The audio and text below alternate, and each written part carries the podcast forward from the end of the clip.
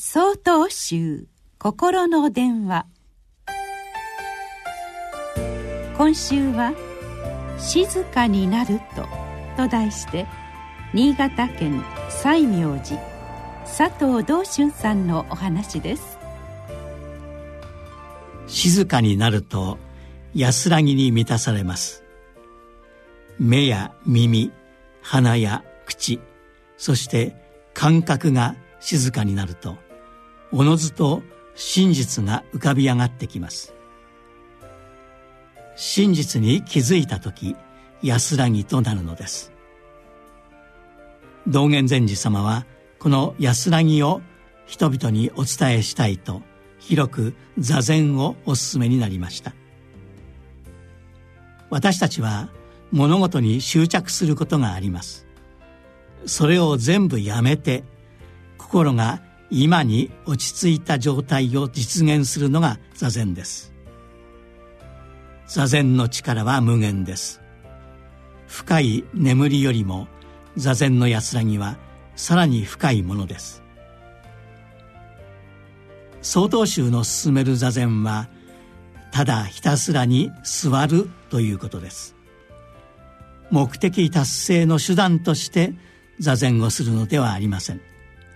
今この瞬間さまよう心を連れ戻しその源へと収める安らぎの姿です。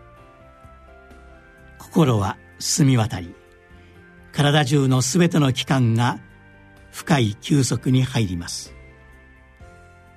静かになると自然と落ち着いた穏やかな深いところでの安らぎが生まれます。そこがあなた自身なのです。座禅とは深く集中することだと思われているならば意外に感じられるかもしれません。座禅は集中しないことであり手放すことなのです。過去の出来事にまつわる感情や未来の計画や欲求を手放すことつまり今この時を受け入れ今この瞬間の深みを完全に味わいながら生きることなのです。難しいことではありません。何もしなくていいのです。座禅とはことさらに何かをすることではなく追いかけずに楽に手放してただ座ることなのです。ただ座ったあなたはあなた自身に帰り着きます。